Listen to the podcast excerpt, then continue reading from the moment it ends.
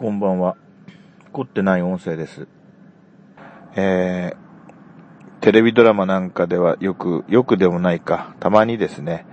えー、お母さんがよ深夜にね、子供の調子が悪くて熱が出たとか、あのー、風がこじれてぼーっとしてきたとか、とにかく、こう、ちょっと、ね、えー、病状が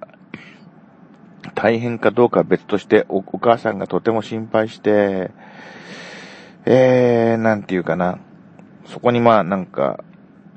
お母さんをこう、サポートしてくれる誰かが援助したりなんかして、夜の夜中に、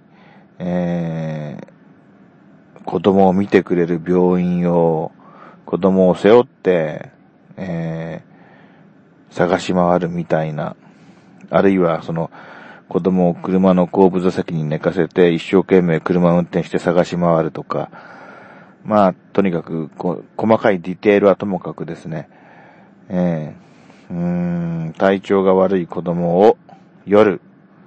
見てくれる病院を探し回る。ああ、ここで見てもらえてよかった、みたいな感じで。で、見てもらった時は大体、大体、これはあの、この熱冷ましでちょっと下がれば大丈夫ですよみたいな、その物語の大きな筋として、その子供があまり重症化しないところで、まあ、手を打ってくれるストーリーに間違いはないんですが、そんな形でですね、えー、子供が熱を出して夜それを診察してくれる医療機関を探し回る、ちょっと探し回る的なエピソードですかね。無理やり、そういうなんか、ちょっとした、あの、心配なエピソードを盛り込むためのドラマの手法としてはありなのかもしれないけど、うーん、現実問題としてはどうなんだ。そん、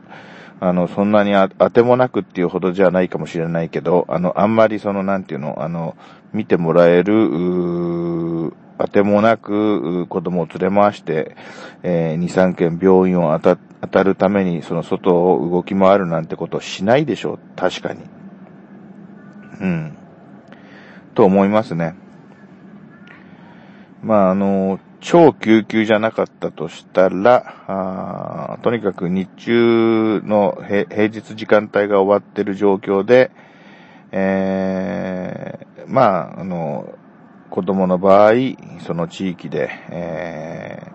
ー、診療体制がものすごくプアな場所でなければ、えー、この時間帯は何時頃まではどこ、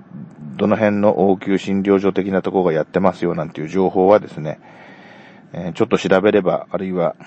ちょっと普段から気をつけてればもう把握できるわけですし、それから、いよいよそういう情報がないときは、まあどうするのかって言ったら、まあ、救急車を呼ぶとか呼ばないとかに関わらず、一応その救急隊に電話をして状況を聞いて、えー、この時間帯見てもらえそうな小児科の医者が、えー、いるところを紹介してもらって、えー、そこに電話をかけるみたいなルートもあるわけですから、えー、そしてもうどうしようもないですね。緊急事態は救急車を呼ぶしかないわけですし、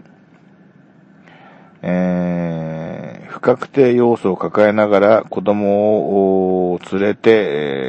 え、何分間か外を、外で探し回るなんていうシチュエーションやっぱりどう考えてもないわけなので、そのあたりちょっと、あんまりそういうリアリティのない状況設定は、あの、テレビドラマの中でしない方がいいんじゃないかな。